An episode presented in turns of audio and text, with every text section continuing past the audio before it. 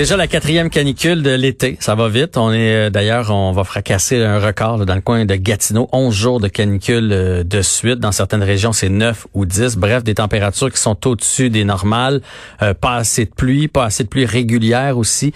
Monsieur de Bellefeuille de Météo Média nous expliquait cette semaine que quand il pleut aux, aux 7 jours, c'est pas bon parce que le sol vient tellement sec que au lieu que la pluie rentre dans le sol, ben elle s'écoule tout simplement et ça va causer toutes sortes de problèmes, entre autres aux agriculteurs agriculteurs, aux producteurs euh, de foin. Euh, on le sait, il y a deux ou trois couples. Moi, j'ai pas mal de familles qui sont dans l'agriculture. Deux couples. Si on est chanceux, on en fait trois par année. Et ça, c'est un, c'est dans le monde idéal. Et là, on est en retard. On va en discuter avec Éric Desrosiers, qui est producteur de foin et consultant spécialisé en plantes fourragères. Bonjour, Monsieur Desrosiers. Bonjour. On est en retard, mettons, en, en pourcentage. On est en retard à combien? Euh, on est en retard. En fait, pour la première récolte qu'on a eue, euh, c'est des pertes de l'ordre de 50 à 80% Juste sur la première? Juste pour la première, oui. Puis la première, euh, la première coupe, généralement dans le foin, je dirais plus pour les chevaux, les foins de graminées, on parle de deux coupes dans l'année. Puis la première coupe, c'est généralement 60% du volume total de l'année.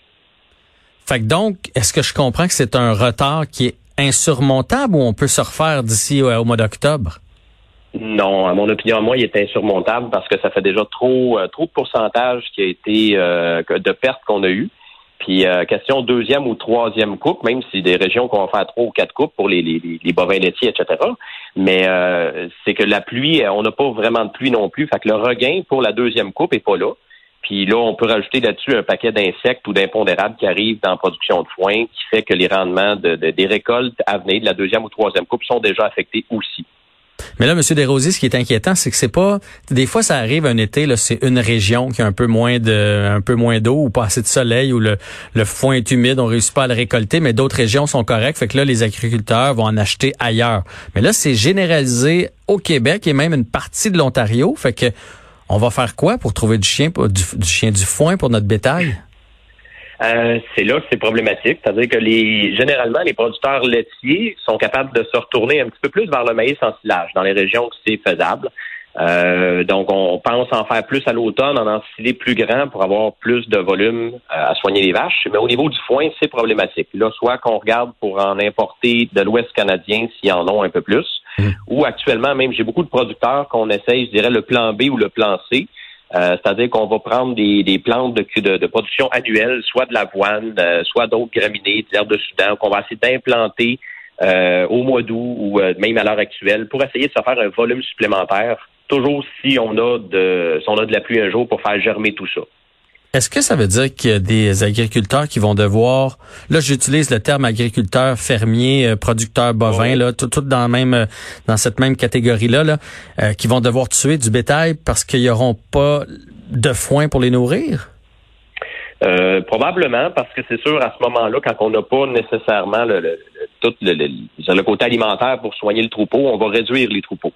Euh, on va restreindre au minimum, c'est-à-dire qu'on va un peu épurer les troupeaux, donc tout ce qui euh, va limiter la production pour être capable d'avoir la quantité suffisante pour nourrir le troupeau qu'on a. Fait que oui, il y a probablement des gens qui vont euh, qui vont diminuer le bétail.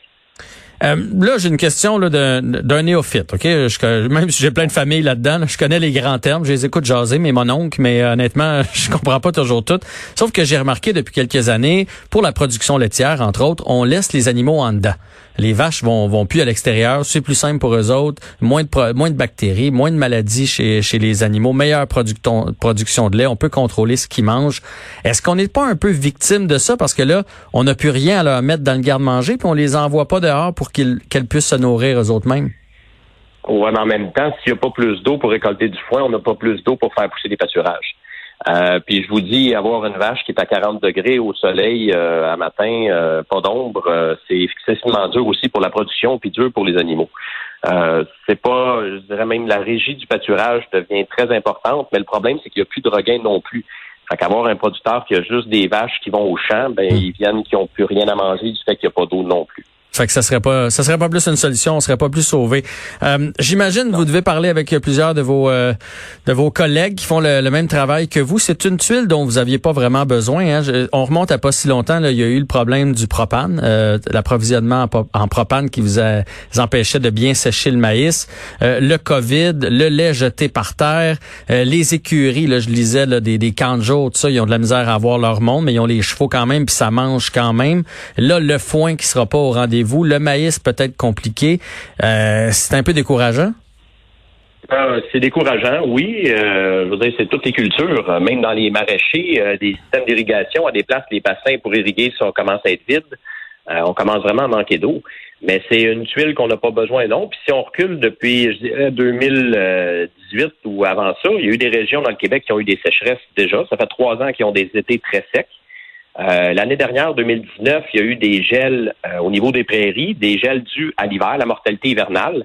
C'était un grand territoire de l'Ontario jusqu'à toute la rive sud du Québec en grande partie. Donc, les champs de fond ont été brûlés. Il a fallu recommencer à zéro. Hmm. Euh, là, on se avec des prairies neuves, un petit peu moins de rendement. On tombe dans une année, cette année, très, très sec, où même les établissements qu'on a fait ce printemps pour essayer de semer du foin, il y a des champs qui n'ont même pas encore commencé à pousser seulement tellement qu'ils n'ont pas eu d'eau. Euh, là, on rajoute à ça aussi, en plus, si on peut en parler, mais un petit insecte qu'on appelle la, la de la pomme de terre, euh, qui arrive, qui vient au niveau de la luzerne, qui vient affecter les plants, la pousse. Euh, donc, c'est encore beaucoup, beaucoup de, de, tuiles, si je peux dire, dans la production de foin. Ouais. Avez-vous des assurances pour ça? Est-ce que ça s'assure une production de foin, un champ de foin? Il y a des assurances récoltes avec la financière, euh, la financière agricole du Québec. Euh, il y a un programme d'assurance qu'on peut avoir. Euh, c'est pas, euh, c'est pas standardisé. C'est pas tout le monde qui peut prendre des assurances, qui, qui, qui, peut prendre le choix de le faire.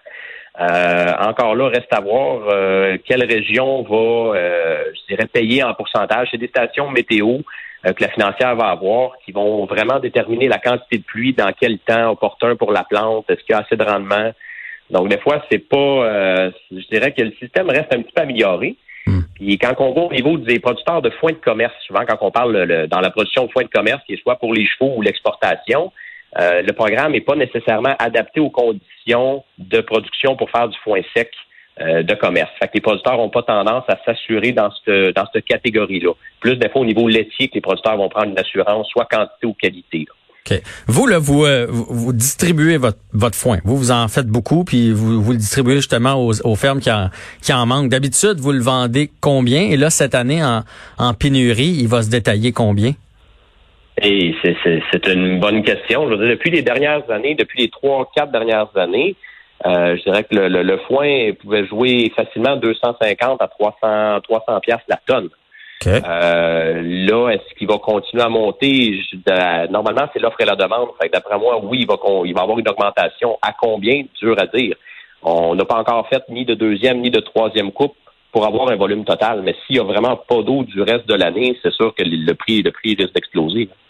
Ben, je, je veux pas être défaitiste, mais cette semaine, M. de Bellefeuille nous a dit que ça va être une, un été comme ça. Euh, une fois que la sécheresse est installée, les sols sont chauds et là, c'est comme c'est comme un courant qui revient pas en arrière. Fait que ça risque, ça se peut qu'on ait des précipitations, mais ça va demeurer chaud et longtemps, jusqu'en octobre probablement. OK. Ben, on espère toujours la pluie. Quand on la voit à long terme, euh, on espère toujours qu'elle va tomber, mais finalement, plus on se rapproche, moins qu'il y en a. Oui, effectivement. Bon, on va vous souhaiter un peu de pluie, euh, puis on va vous souhaiter de belles récoltes, puis euh, de, de, les agriculteurs en ont beaucoup sur les bras. On veut encourager l'économie locale, on veut encourager les produits du Québec, fait que pour ça, évidemment, on doit on doit avoir la météo en conséquence. Ah oui, on est on est dépendant de la météo dans le secteur agricole, puis cette année, c'est pas c'est pas une année facile pour toutes les cultures, honnêtement. Éric Desrosiers, merci d'avoir pris le temps. On vous souhaite un bel été malgré tout. Ben merci bien. Bon été à vous aussi. Bonne journée.